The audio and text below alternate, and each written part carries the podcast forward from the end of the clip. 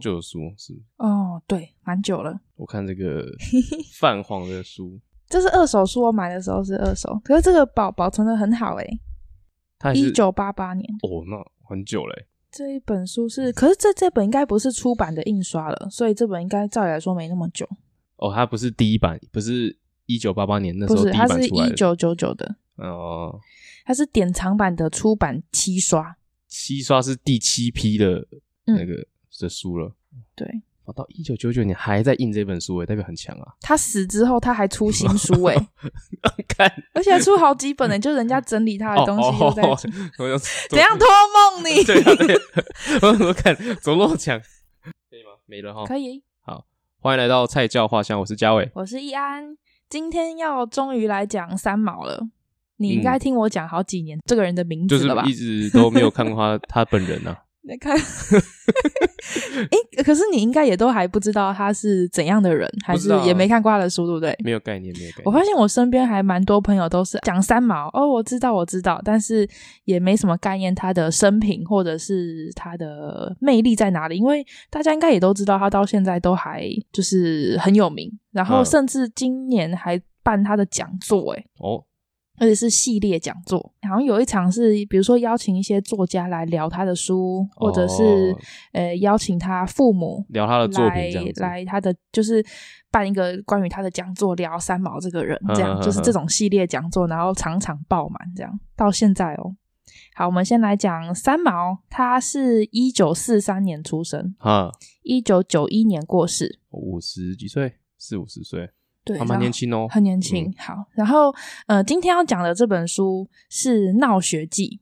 嗯，那这本书刚好是我看三毛的第一本书。嗯，这本书很特别，这本书是三毛过世前在世的时候出的最后一本书了。嗯，所以基本上这一本书算是呃三毛非常后期，然后他的生活的一些杂记跟生活记录。嗯。其实我那个时候刚开始看这本书，我也没有概念说三毛是谁，因为就是看，就是书来就看嘛，你也不会先去了解作者是谁。你买这本之前，你没你不知道他这个人是不是？这是我们家书柜上的一本哦，就是我妈妈年轻的时候买的。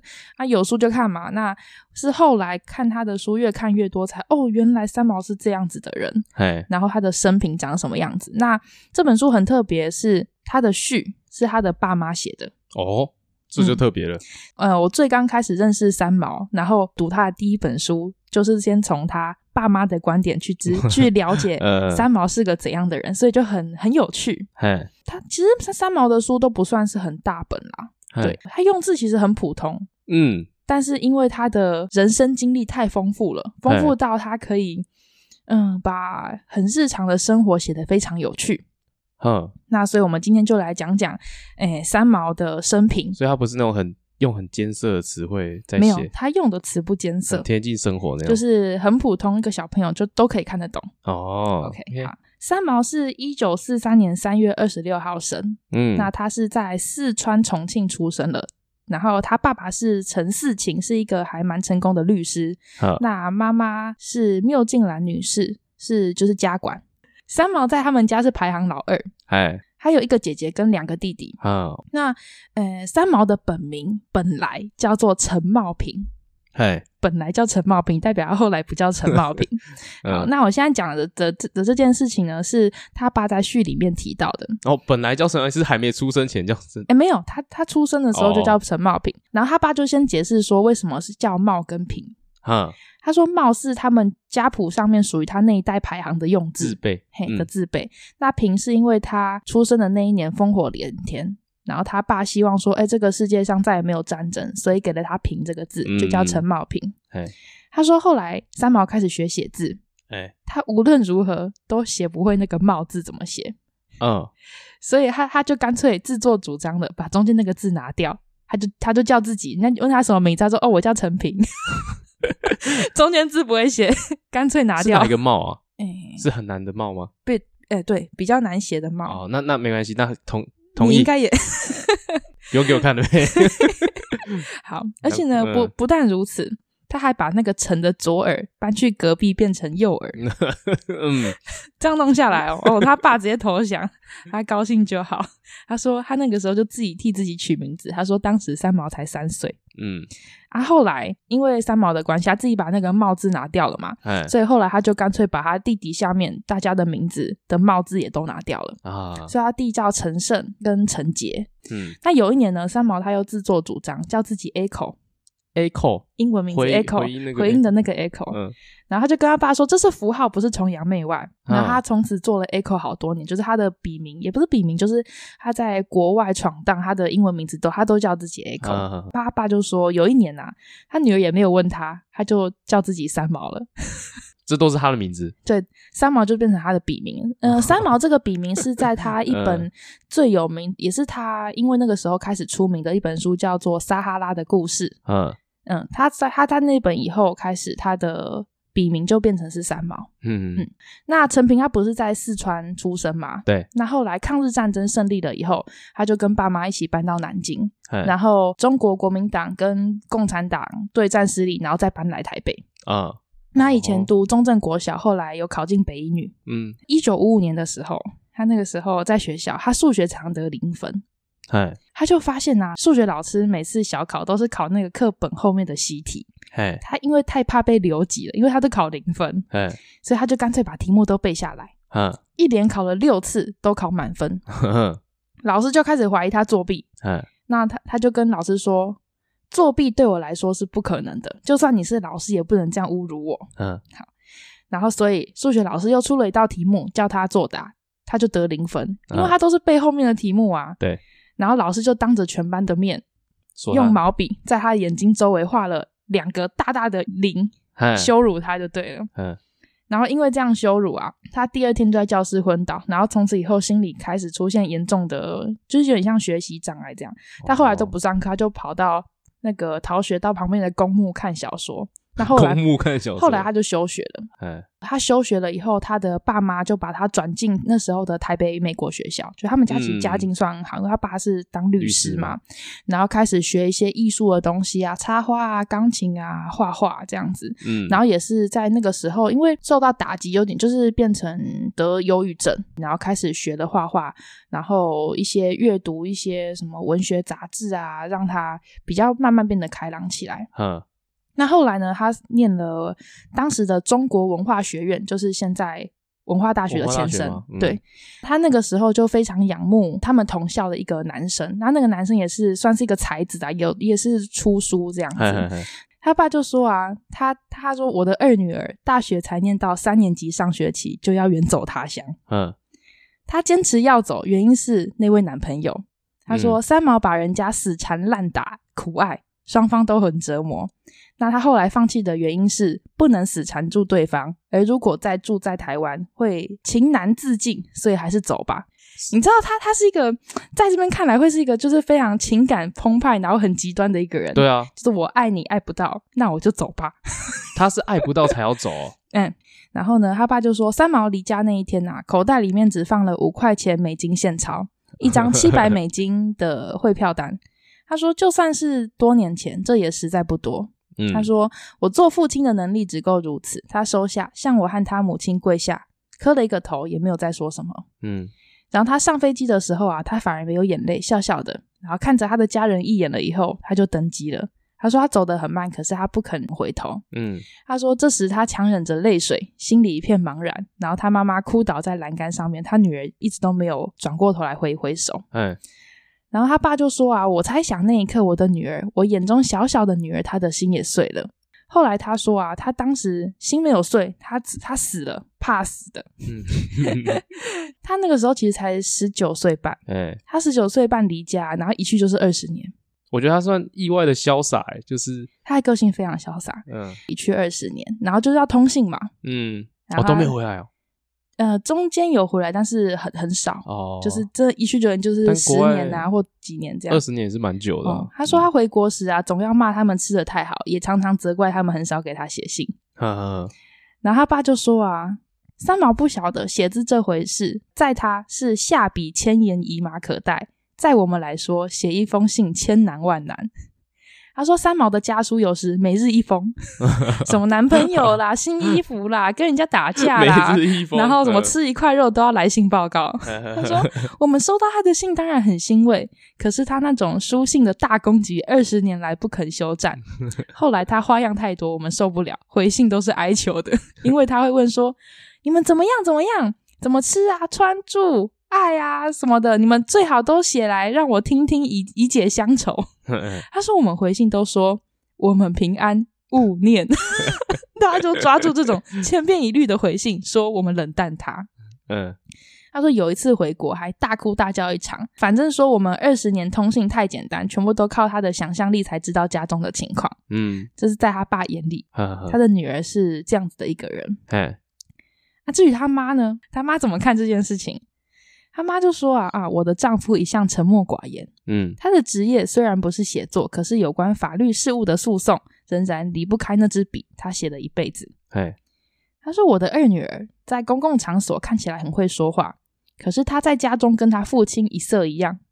除了写字还是写字，他们都不跟我讲话。嗯、就他他妈妈在序里面就是表达出说，她是一个很寂寞的母亲啊。嗯、就是她的女儿每天埋埋首在工作，然后一直写，一直写，一直写。其实对她来说，她就是管他们的吃住。哎、嗯，他他就说，其实我也不是想要抱怨，而是好不容易盼到丈夫回家来了，吃完晚饭，嗯、这个做父亲的就把自己关到书房里面去写公事。嗯、啊，那个女儿回来也到他的房间里面去写字，写字，写字。嗯只有一件事情很可以很得意的说，他们做的都是无本生意，不必金钱投资就可以赚钱谋生。可是啊，他说他女儿每天都要一直写书以外，他还要每天大概回十七封信以上。为什么那么多？因为可能读者哦，嗯、呃，寄信给他或干嘛？他说他没有时间跟我讲话。嗯，他说可是他女儿碰到街坊邻居，他偏偏讲个不停。对外人他是很亲爱、很有耐心的。嗯，等他终于开金口了，那也不是关心我，他在我身上找资料，什么上海的街呀、呃舞厅啊、嗯、跑马场啊什么的，这些他都要不厌其烦的问个不停。嗯，然后他随便回答的话，他马上就抓住他的错误。他说，对于以前的那些人啊、老时光啊，他看的书极多。他说他懂得搞不好比我还多，也不知道他拿我来考什么。在他妈妈眼里啊，他说我真的不知道，好好一个人为什么要放弃人生乐趣，就钻到写字这种事情上面去。嗯，三毛说他没有办法忍受朝九晚五的上班族。嗯，可是他那个颠颠倒倒啊，二十四小时不就比上班的人还要更辛苦吗？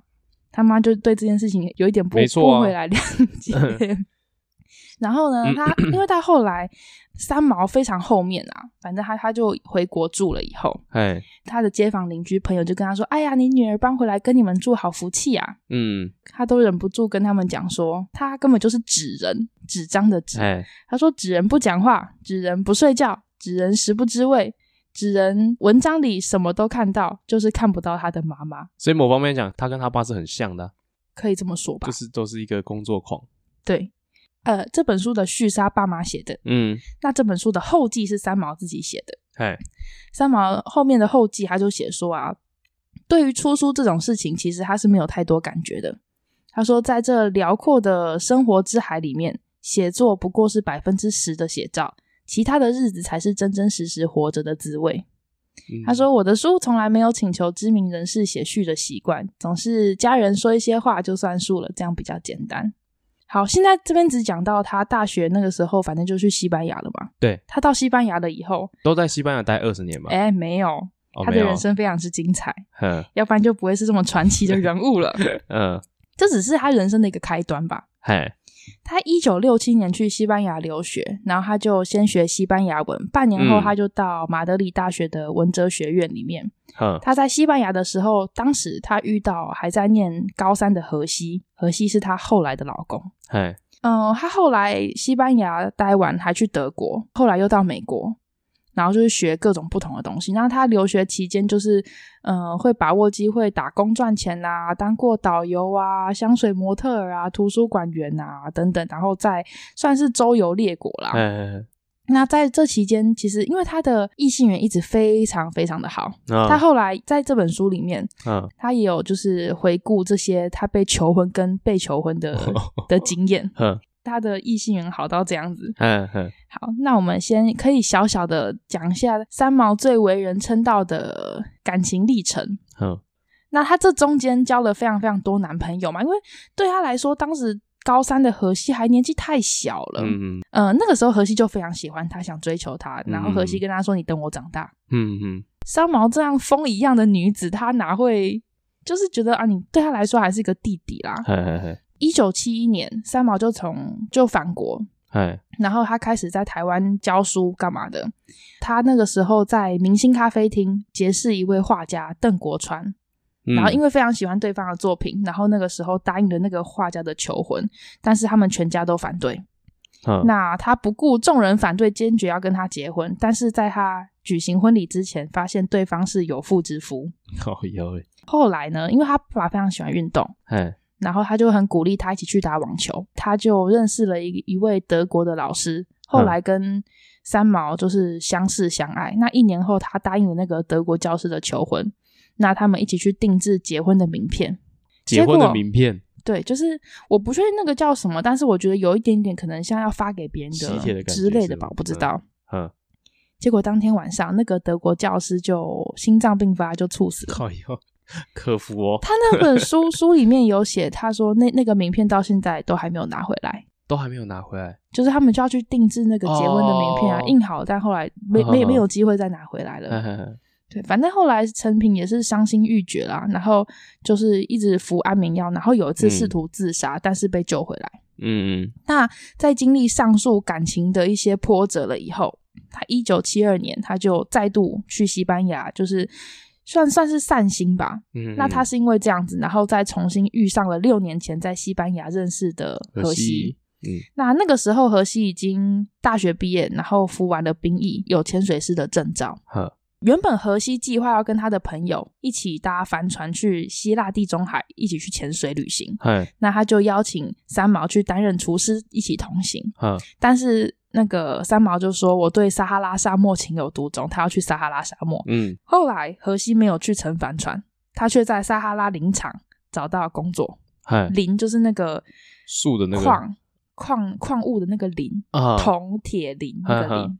所以刚好荷西也去撒哈拉。嘿那一九七四年呢，他就跟荷西在非洲的沙漠小镇跟荷西结婚，然后两个人开始在撒哈拉的婚姻生活。嘿呃，七四年结婚嘛，然后七五年的时候，那时候嗯、呃，上面写摩洛哥组织绿色进军，然后。就是开始有三十五万名志愿者开进那个撒哈拉，嗯、所以他们变成要要从撒哈拉撤退出来，就没有办法再继续住在那边了，嘿所以他们就撤到西班牙属地的加纳利群岛。嗯，所以他们他们那个时候就在加纳利群岛住下来，然后有一栋自己的房子这样子。到一九七九年的时候，呃，台湾中秋节当天，嘿呃，三毛的爸妈那个时候刚好去西班牙看他们。嗯在他们呃来访的期间，荷西就在海中潜水的时候意外丧生了。嗯嗯，三毛后来回忆起来也讲说，还好那个时候荷西过世的时候，他爸妈在他身边。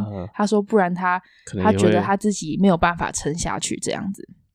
这本书啊，就是在荷西过世了以后，哎，他又去国外，有点算是散心啊，他去美国念书。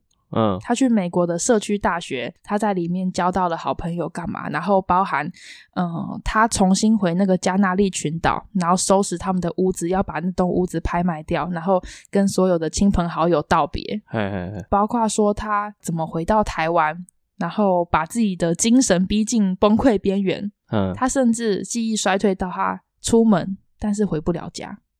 哦，这么糟哦。哼，然后他也是在那个时候开始大量的写书。接了非常多台湾的 case 啊，然后就是写歌的词，然后这本书里面也包含了他讲刚刚前面那些很波折的感情之路，然后他在回忆说他那些求婚跟被求婚的经历。在荷西死了以后，他去国外也会被别人搭讪，然后有一段偶遇或一些爱情故事。嗯，嗯，他回加纳利群岛啊，怎么处理那些房子，然后那些钱要怎么办，或他那些东西要去哪里？嗯。包含他在那全部都处理完了以后，他回来台湾住在哪里？他怎么重建自己的房子？要干嘛干嘛？就是你可以想象这么生命力旺盛的一个人哦。嗯，让三毛充满奇幻色彩的事情是关于他的死。哈，三毛是怎么死的呢？其实最最大宗的讲法是他是自杀的。哦，所以没也没有一个确定的，是不是？基本上，嗯，他因为他被发现的时候是上吊。哈哈，嘿，但是也是有各种传言，因为不管是从他的作品啊，或者是他平常的为人，嘿他对生命的热爱，是你不会觉得说这个人会自杀。哈，但是到我比较大了以后，我一直重复看三毛的书，确实他从小就是有忧郁症的。嗯，对，所以这东西很难讲。但是好，我们可以讲他过世的经过。嗯，好，他那个时候是在台湾，然后他因为妇科的问题，就是他子宫内膜增生，所以住院治疗。那他过世的时候也是被发现在荣总的病房里面。嗯，那死因是因为丝袜自缢，就是他用丝袜上吊。嗯嗯嗯。那有一种说法是，三毛那个时候刚好处于他精神耗弱的状态，因为你要想他精神耗弱状态，其实不只是那一次，他光是之前，他，他之前他有时候忙起来也是会忙到就是不吃不喝几个月，然后呃出门回不了家，忘记精神的问题就已经。精神问题已经呃已经在他身上很久了，不是吗？所以有一种说法是他呃服用安眠药，然后剂量太多，所以死掉。那有人说是他在这之中，然后迷糊中被丝袜缠住脖子窒息。嗯，反正但是他的家人出来澄清说他不是自杀的哦。然后他去世的前半个月还曾经告诉他母亲说他想做修女，就是一个一个以后想要当神职人员的人不会再。怎么会在这时候自杀？对，就有点像是不自杀声明的感觉，所以他的家人出来说他不是自杀。嗯、但是另一方面，反正各种绘声绘影啊，也有人说他那么早过世是因为他热衷通灵造成的。那也有人流传说他是被谋杀的。总之，他的死算是绘声绘影啊。家他家人说他不是自杀的。嗯，那那有时候是怎么样死的吗？也没有讲，就也也没有也没有特别，因为他他死掉是被好像清洁人员发现。啊，他的医院吗？在医院里面，但反正被发现的时候是上吊啦。那当然各种说法都有，所以就是也因为这样子，然后增添了非常多三毛的传奇色彩。嗯、那你要想，比如说在他那时候是几年啊？我想想哦，距离现在三四十年以前。嗯就你能想象三四十年以前的人，然后他这样子到处飞来飞去啊，然后、嗯、呃跟外国人在一起呀、去我去别的地方买房子啊，然后在撒哈拉生活了这么沙漠里面生活，嗯，他的非常吸引人在这边。光就是不要讲三四三四十年前啊，现在有一个人这样子也是会觉得哦，非常的很屌，很厉害啊，很厉害的一个人，嗯这可是我觉得很大一部分是他，就是家里的经济也是蛮蛮够的。对，其实他家里的经济是真的。对啊，然后他也很够，很热爱这种生活，就是没错，可以到处飞。我我最近反正重新看很多以前看过的书，然后是因为要想要录频道的关系，所以又重新看。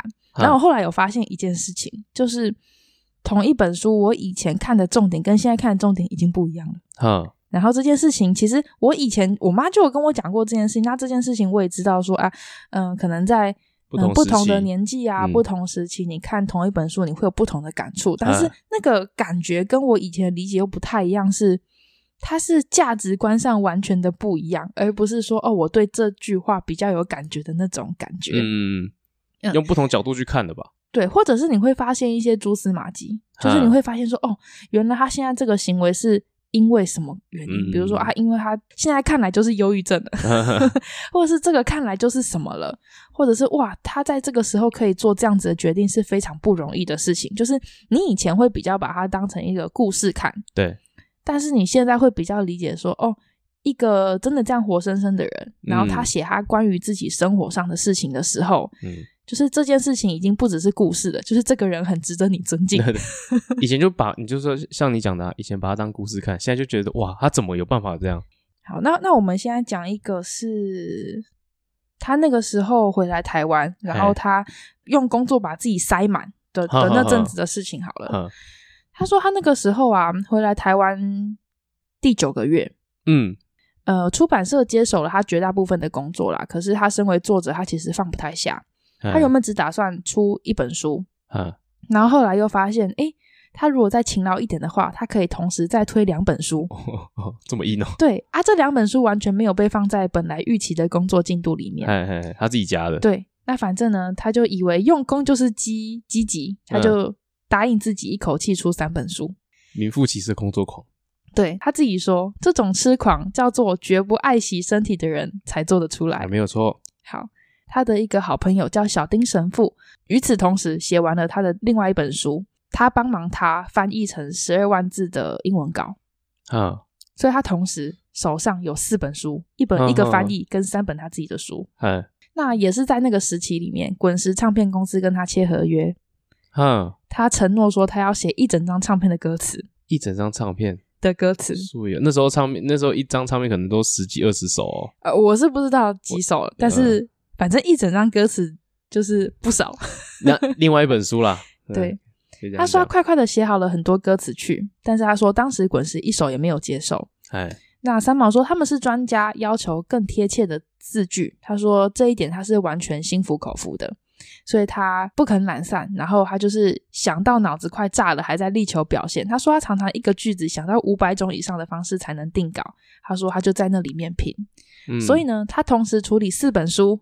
一张唱片，当然他也没能推掉另外许多的琐事，因为他在那个时候啊，他说天气快要变热的时候，他爱上了一栋楼中楼的公寓，朋友要卖，他就倾尽他所有的积蓄把那个房子买下来，后来他就开始以自己的心意装修，比如说他的房子。不必自己钉木板，可是那个一灯啊、一瓦那些布料啊、椅垫啊、床罩啊、窗帘等等等等等，还是非常要人的命和钱啦、啊。所以他的雪球越滚越滚越大，他变成要他变成要管四本书、嗯、一张唱片、一个百事待举的新家，还得每天回那么多封信，嗯、还有响个不停的电话，还有饭局。哦，他后来也有文章是在写关于他那个家，就是他。买的那个新家，哎、欸，很有趣，到时候可以在我自己录的里面讲那个故事。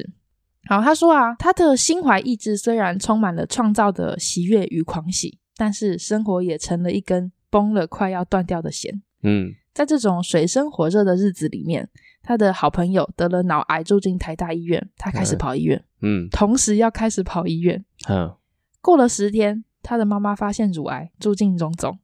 他说啊，两个我挚爱的人先后开刀，让他的压力更加巨大，在工作和医院中不得释放。也许是因为心里再也没有空白，他舍弃了每天只有四个小时的睡眠，开始翻出张爱玲所有的书，开始看书。他说，看书只有看书这件事情，让他可以精神松弛，啊，让他可以忘记白日所有的负担跟责任。嗯，所以他说，我活过了近三个月完全没有睡眠的日子。这个真的有问题耶。对，他说啊，他几次开车几乎要出事，所以他不敢开车了。嗯，他后来也阅读都放弃了，就是现就不敢再看书了。他也，可是他说，就算放弃了开车，放弃了阅读，他很爱开车的人。他说，但是他放不下他还没有写完的文稿。嗯，他说啊，他每天睁着眼睛等到天亮，恶性循环像鬼一样占住了他，他就开始服用安眠药。这是他自己也也提到这件事情。嗯。他说，他开始会不能入睡，他的心已经开始不清楚了。他开始害怕声音，会控制不住的开始哭，没有理由。嗯，然后他就觉得哇，我的歌词写不出来，我的书出不来，我的家还没有修好。然后他的好朋友正在和死亡争斗，然后他妈妈割掉了部分的身体。他说他不能睡觉。嗯、有一天呢、啊，他的好朋友打电话给他，问他说：“哎，钢琴你到底有没有要？”他说：“我从来没有想过要买钢琴呢。”他朋友就说：“你自己深夜三点打电话来，把我们全家吵醒，然后叫我立刻带你去买一架钢琴。”嗯，三毛就说：“我不记得我打过这种电话。”又有一天，他另外一个朋友跟他说：“嗯，哎，昨天我在等你，失约没有来。”他说：“我跟你约什么？”然后朋友就跟他说：“你半夜一点打电话给我，叫我带你去医院打点滴，你讲话讲清楚，舒不舒服？你要跟我说一下。”他说他不记得他做过什么事情。嘿嘿嘿他说，已经连续好几个朋友告诉他说，他托他们做事，嗯，然后都是在半夜打电话去吵人家。嗯，他说，可是他不承认，他因为他不记得。嘿，然后他说，有一天早上，他发现他的水瓶里面插着一大片的万年青。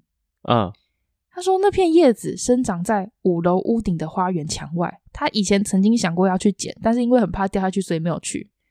可是那那片叶子现在在他水里面，代表他在他自己不知道的时候爬到那个墙上去把它剪下来。他认真的不记得了。然后他的朋友反正后来过世，他就整个崩在路边大哭崩溃。嗯，他哭完了以后发现呢、啊，他不会回家。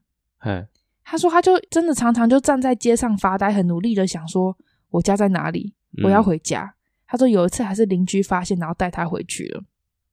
他写到这边的时候，他已经六个月没有合眼了。他说：“我的四肢疼痛不堪，我的视力模糊，我的血液在深夜里流动的时候，自己好像可以听到哗啦啦的水声在体内运作。”嗯，他说：“走路的时候，我是一具真的尸体，慢慢的在拖。”他终于住进了医院，治疗他的是脑神经内科的医师。然后十七天住院以后，他出院，然后立即就出国休息。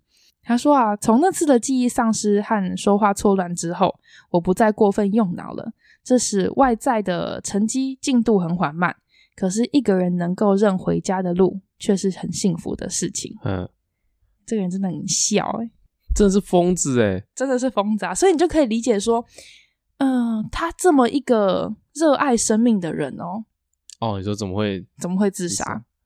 他甚至在书里面曾经提到过，说我不愿意慢慢吞吞的活。他觉得人生是这么短暂、这么难得的事情，他要倾尽自己所能的努力的燃烧自己活着。嗯，然后最后却却以这样的一个方式，然后在世界。对，就是在这个世界急流勇退。当时大批的书迷啊，他的非常非常多的朋友，就是难以接受。嗯、我觉得也是非常合理的事情。你看，如果假设是。可能国高中的时候，嗯，你的我读这本书好了，嗯，就觉得哇，怎么这么厉害，可以同时做这么多件事情。现在我就觉得，干他是疯子，真的是疯子啊！就是这个已经不是厉害不厉害的问题，可是，而且重点是哦，他在做这些事情的时候，其实他知道，哇，他自己也知道这个这个不对了，要不然他不会写出这样的字啊。如果如果他不觉得这件事情有问题的话，不会这样写。可是他还是就是没有办法控制的做这件事情。真恐怖，我所以我，我我才觉得他说他精神一直应该一直都有问题，然后怎么可能六个月都不睡觉？哦、嗯，那个时候不是因为他反正荷荷西过世了以后，他不是一直到三年后他才回去那个什么加纳利群岛要处理那间屋子嘛？嘿他有解释说他为什么一直不敢回去整理，他、嗯、他他的理由不是说因为他太想念荷西不敢回去处理房子，嗯。呃，他说他那三年内啊，甚至没有给西班牙的朋友写过一封信。嗯，之所以不敢常常回去，他说其实是一种逃避的心理，因为在那个加那利群岛上面，每每一个岛都住着深爱他的朋友。他说一见面，大家总是把那一份爱像洪水一般的往人身上泼。嗯，然后他后面接了一句话，他说：“对于身体不健康的人来说，最需要的就是安静，而不是爱。”三毛说：“这一点他人是不会明白的。嗯、我常常叫累，也不会有人当真。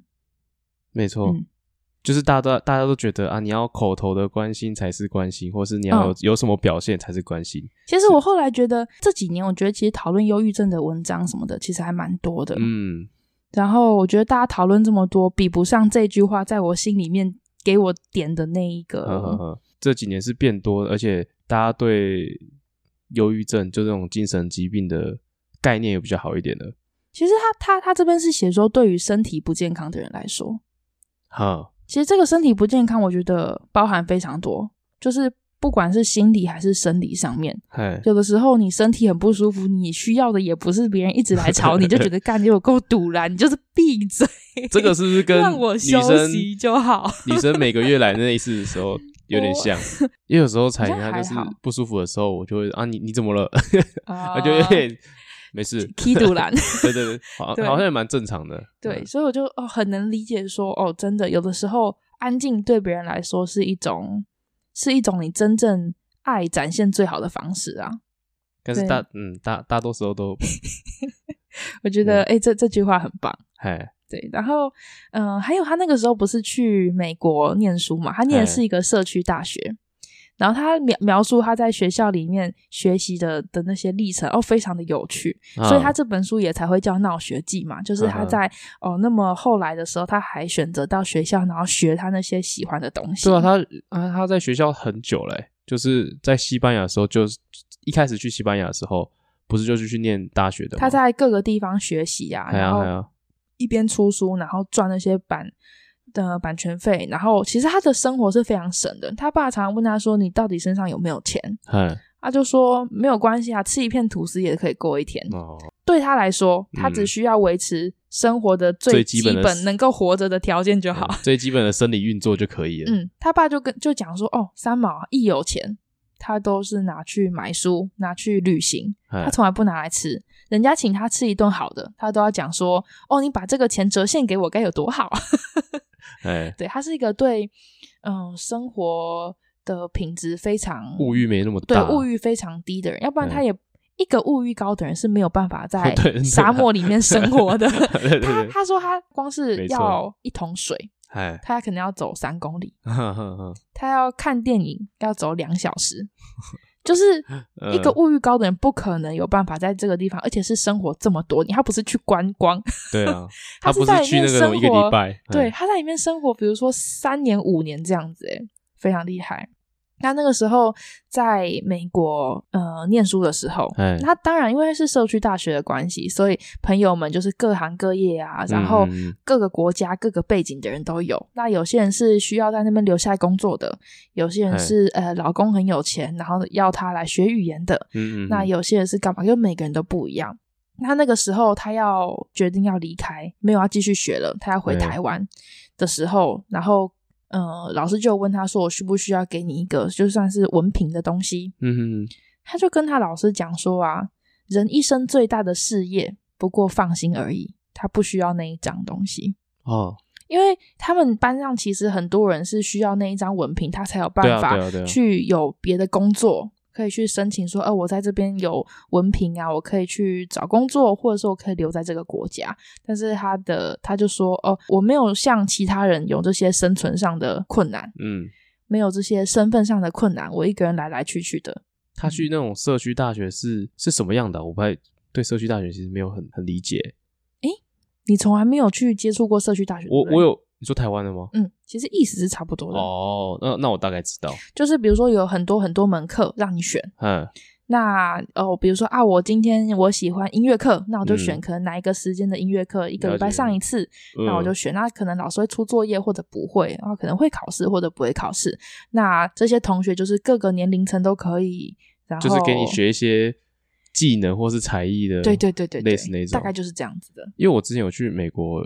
语言学校一段时间，嗯，他那个同学的组成就跟你刚刚讲的很像，就是什么人都有，什么人都有，然后什么背景也都有。我的同学有一个是五六十岁的阿公，但是我那时候叫阿公可以啊，那时候是阿公，然后他就是单纯在家太无聊，他想要来学英英文，嗯，对，然后他他好像是诶南美洲的人，就是他讲话就那种口音很重，然后还有还有什么俄罗斯的啊，然后越南的啊，然后还有一堆就是。大家都来自不同国家，这样子，哦、好好，但大家都很需要那个语言学校的一个证明哦。所以你那个去的时候，大家也是需要那个证明的。对对对，就是你要有那个证明，可能才能去往更高一阶的学校去念这样之类的。哦、那对我来讲就不是这样，虽然我没有像他那么潇洒，那我、嗯、我我就是是单纯只是去有一个经验这样子而已。其实，嗯、呃，这句话现在对我来说也还没有到那么的深刻，但是我可以理解，嗯、就是如果你以把你的时间轴拉长到以人生为单位的话，呃、这个时候你就会觉得，呃，你最大的事业就是求个放心。对啊，对，他就是看很远啊。而且他那个时候的心境，我觉得也不一样了啦。她的丈夫已经过世了，然后她那个时候是呈现一个非常心非常空的一个阶段了吧。其他的同学们不是说年纪哦，是说心境上还在需要争取东西的时候，哦、他那个时候是需要放下的时候，而不是争取的时候了。哦、所以说阶段不一样，阶段不一样，所以对他来说讲这句话适用于他啦。嗯、对，当然那，那时候那时候的感悟啊，对啊，当然你这他这句话如果对他当时的同学来讲，靠，一个在在攻 杀小。拿文明赏他巴掌，我那么努力就为这一张这样。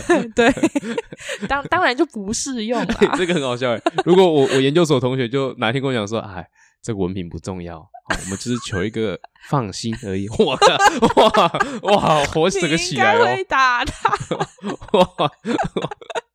生气生气。对，就就是这样，就是三毛是一个非常传奇的人物。那他其实因为这本书已经是所谓后三毛时期的书了。呵呵那他以前的书，不管是他拾荒的书，他非常在喜欢捡东西。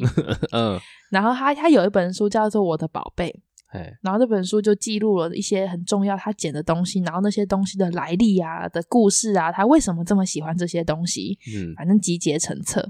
他他的经历让我想到你之前有讲一本书，就是一个爸爸，然后到处到处跑那种。哦，你说凝视那个田威宁的爸爸？嗯、对对对，呵呵就是到处跑那种感觉。虽然说不不不一样啦。对啊，因为三毛对三毛来说，他没有什么非常的责任，是他需要待在哪里，或者是为谁做什么事。但是那个宝宝也是啊，他爸有两个女儿、欸，哎哎哦，我的意思是说，他们做的是很像。啊，就他们就是就是有点想去哪就去哪的感觉，然后到去哪看看啊，晃晃，什么事都做一下做一下。但就是他他有两个女儿，这个我知道了。嗯、呃，但是啊，我觉得三毛不是一个不懂得生活的人。他爸爸在那本书里面看起来是一个懂得享乐，但不懂得怎么脚踏实地过生活的人。嗯、哦，三毛不是，他追求他理想的同时，他很清楚怎么样才可以活着。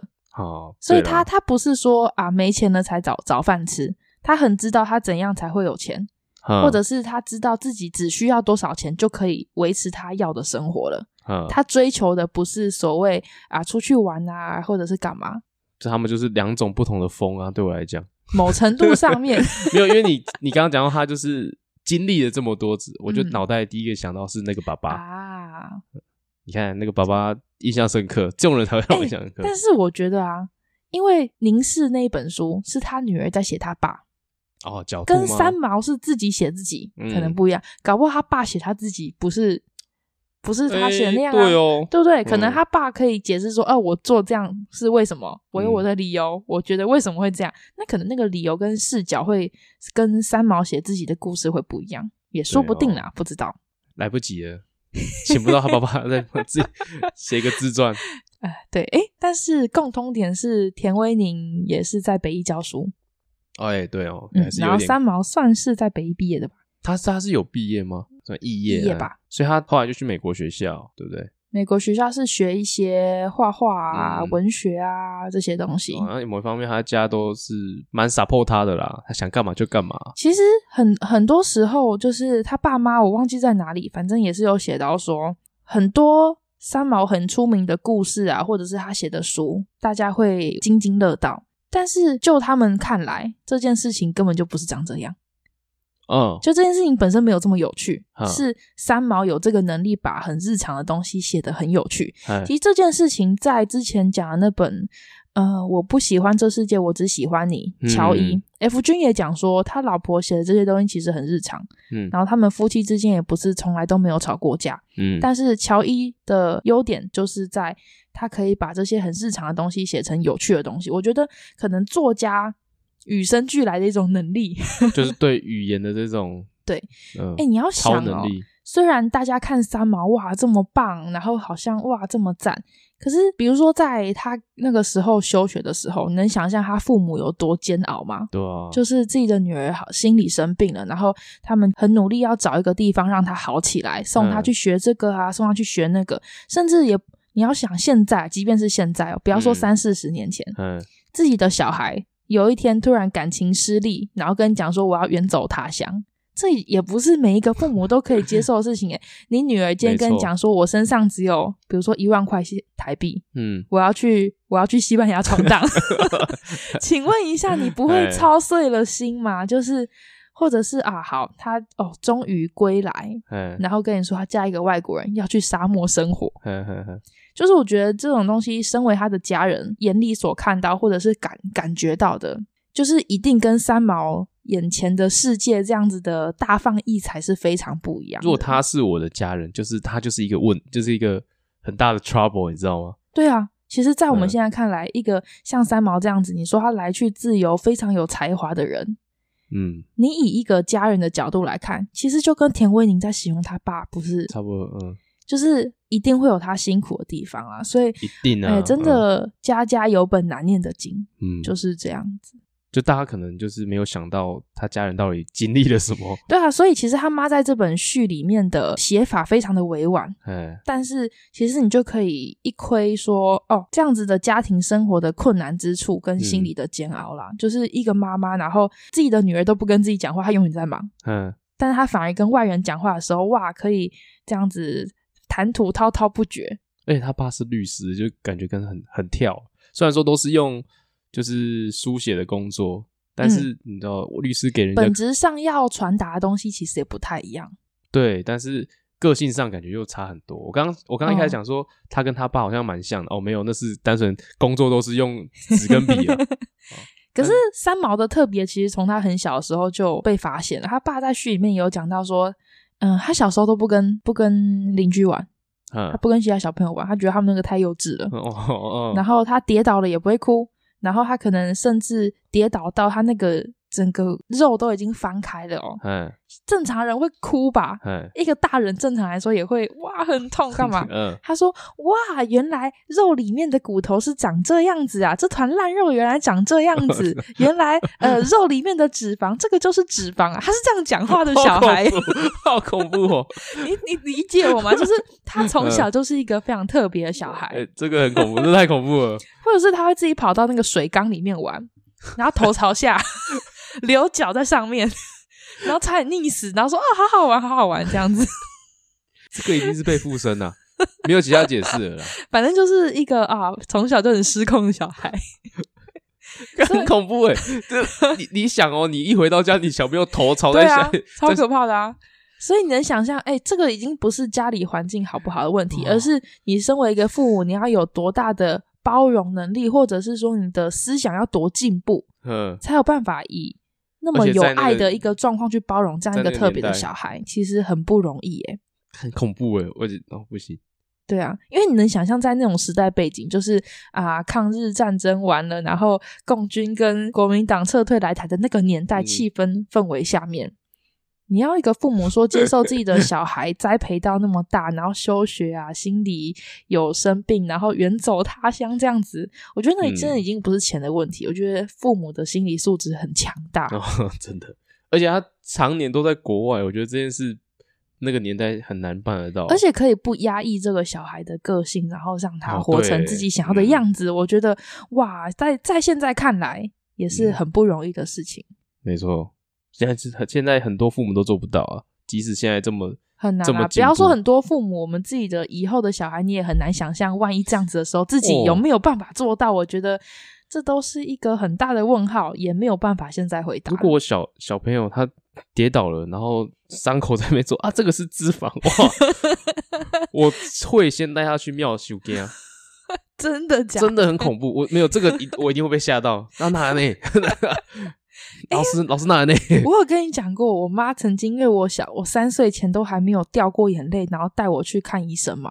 哦，真的哦。我有跟你讲过这件事情吗？没有。是我后来我妈跟我讲，我才知道这个我已经没印象了。三岁前哦，我妈说我小时候我会这样啊这样哭，嗯、但是不会掉眼泪。嗯嗯、我妈就想说，我是不是可能泪腺没有发育好，还是干嘛，所以不会掉眼泪。嗯，所以那时候还很小，大概一岁的时候，我妈就觉得好像不太对。嗯。他就带我去看医生，可是怎么检查都没有检查出来，然后医生就说：“啊，可能年纪还太小，所以还看不太出来。”嗯，但其实正其他都还蛮正常的，所以也没有怎么样。妈想说：“好，那就再观察看看。”嗯，然后一直到三岁前啊，我妈说她还是没有看过我掉眼泪，就是也是会这样啊，也会干，但是不会不会哭，就是没有眼泪。嗯，我妈就觉得好像真的不太对，都已经三岁了，嗯，她就再带我去看医生。好，然后去看医生了以后呢，医生就说：“哎，什么问题？”我妈就说：“哎，这小朋友都不会掉眼泪，她想要问说是不是泪腺没有发育好，还是怎么样？”医生就看了看，好像也没问题，他就突然无预警的从我大腿用力的捏下去，嗯、然后就哇大哭掉眼泪。嗯、然后医生就冷冷的说：“这不就哭了吗？”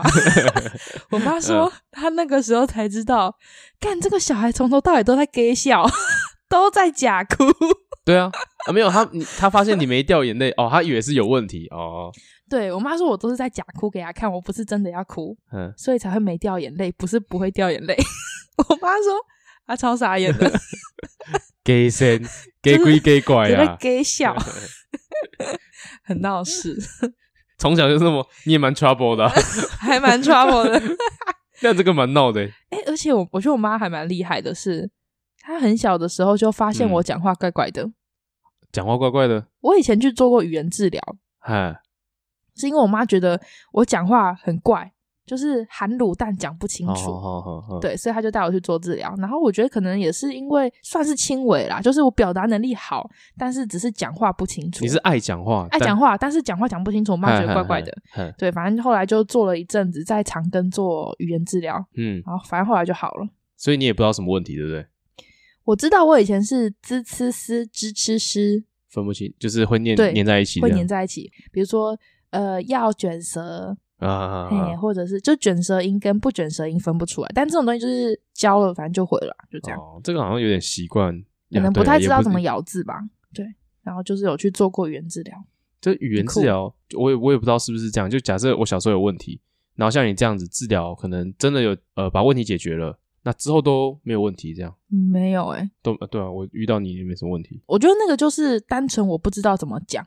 哦，我不知道怎么舌头要放哪里，不知道啊。但是这种东西就 是人家教我，反正我会就会。对啊，这就是有可能从小到大，爸爸妈妈、幼稚园老幼稚园老师教一教就会了。对，所以我以前一直很想要念语言治疗系啊，因为我印象中那个语言治疗师。是个漂亮的姐姐，然后很温柔，然后又漂亮，然后又坐在诊间里面吹冷气，漂穿的美美的，然后教我玩玩具，然后教我讲话，就哦，好漂亮哦。然后妈妈小时候还跟我讲说，你看老师就坐在里面这样子美美的吹冷气，然后工作很好，你以后也可以当这个。结果殊不知，哇哇哎，现在你看我要要聊这个是不是？你看看我现在在哪？哈哈哈。没有啦，我们也有办公室啊，我们比较大呢。我们 我们的整间比较大呢。有，我现在说啊，我是语言治疗老师的的同事哦，同事同事旁边的邻居。我嘞！哦，差很多哦。我看到那个精神都来了，确定要聊这个是不是？对对对，不要不要聊这个，不要聊这个，太危险。人比人气死人，但是呢，比上不足，还是比下有余的。所以，其实说真的。好啦，也没什么好抱怨的，就这样，就是就就这样，就这样。但嗯，也不能这样讲啊。大家的专业其实说真的不同，但是医疗环境其实也不是我们能决定的啊。对啊，对啊，对啊。这这也没有要怪谁还是什么，这这也没什么好怪，就只是大家学的东西不一样而已。就自己选的路啊，我觉得没什么差。对，反正就是这样。你研究所念起来了？我不，我要念念什么的研究所？语言研究所？可能我那个时候念完了以后已经饱和了吧。没有那么啊，他们听说也快了，听说啊，都是讲讲而已啊，跟那个薪水高的工作饱和了，要不然啦，那个大家过不下去的时候都去沙漠去。为什么那个断句要断成这样？我还在想，天哪，我真的愿意去沙漠吗？但是我那时候真的看撒哈拉的故事的时候啊，嗯，我真的一心很想要去沙漠，哎，没有，我觉得我们去个三五天。那是没问题的，他在那边住了三五年，那个、哦、那个没办法，很厉害耶。但是我那时候就很向往，说哇，很潇洒。而且撒哈拉的故事的封面，嗯、我印象中啦是三毛跟荷西啊，然后他们就是走在沙沙漠里面，然后他穿那种。当地的服装，当地的服装，嗯，很飘逸。然后，嗯，三毛又是一头卷卷的长发这样子，然后荷西是大胡子这样子，哇，很像我那种感觉，懂我意思吗？哇哇什么哇？你给了什么综艺的反应？哇，什么综艺的反应？哇哇，以前很向往，就哇，太赞了吧？对啊。那是以前啊，现在你你没有旅游的话，你会想啊，可能可以去体验一下。但是哎、欸，你刚刚说洗澡要走两个小时哦、喔，哎，洗澡啦，呃，提个水，提个水啊，对啊，跟着很很很痛苦哎、欸，哎、欸，但是我觉得也是因为这样，小时候啊，你都会幻想说，哎、欸，哪一天自己离家出走的话，自己要怎么过下去、欸？你你不会有这种幻想吗？哎呦。是有，对啊，你会想说，哎、欸，比如说偶尔经过哪里的时候，就就就会想说，哪天我离家出走的话，这边好像可以哦。会有这种想象吧？你都会先想到什么？你都会先想到什么？住要住哪里？哦，我也是。对啊，要比如说你要总要有可以遮住的地方啊。嗯，或者是哎，这边会不会有人是不能？比如说人行道就不行嘛，因为是公共的区域或干嘛？嗯，或是你要个隐蔽的地方，或者是你是需要遮风挡雨。所以我的我们都会，我那时候都想到那个公园嘛，最简单。然后不然就是人家那个私人停车场里面，但是它是没有没有那种锁的那种，我都会想。或者那种桥下面啊 之类的。桥下面比较比较难找啦，我们这种地方啊，对，就比较难。哎，你知道有一个美国的节目，嗯，我忘记我是好像很久以前看过一个节目，呃，算是一种生存游戏的节目。它生存游戏是。嗯，他今天把一个非常非常有钱的亿万富翁，嗯，然后他参加这个节目，就跟他讲说，我现在比如说只给你一百块美金，嗯嗯嗯，然后把你丢到一个没有人认识你，你也不认识任何人的国家去，那然后他要把那些钱赚回来，是不是？也不是赚回来，就是你要想办法用这笔钱让自己在这里生活下去。啊、他们他因为他们想要实验一件事情是。是不是有钱的人，他不管到哪里都是有钱，嗯、跟他本来有不有钱没有关系。是你好像有有讲讲过这个节目，我讲、哦、过这个节目吗？就是你给他给他一个就是钱嘛，然后就是生活，然后他要在这边创业之类的。对对对对，是是？就是看他们都要从哪里开始啊。因为我从以前就是很好奇一件事情，是说做什么事情是你可以不需要任何特定的专业，但是你可以从那里从零开始赚钱的，不用特定的专业。我的意思是，比如说。你今天要看病，嗯，你一定要是医生啊，或者是什么？你要有这些背景知识，医疗专业，嗯、医疗专业，或者是啊，我今天我要当厨师，你总要会煮饭吧？嗯嗯，或者是啊，我今天要帮人家理头发，啊，我不会用剪刀，嗯，这样也不太行。对，所以我的意思是说，有什么事情是你凭你自己本身的能力，但是不需要特定有什么训练的情况下，你就是说吃个人特质是不是？哼，我会发现有一个从商。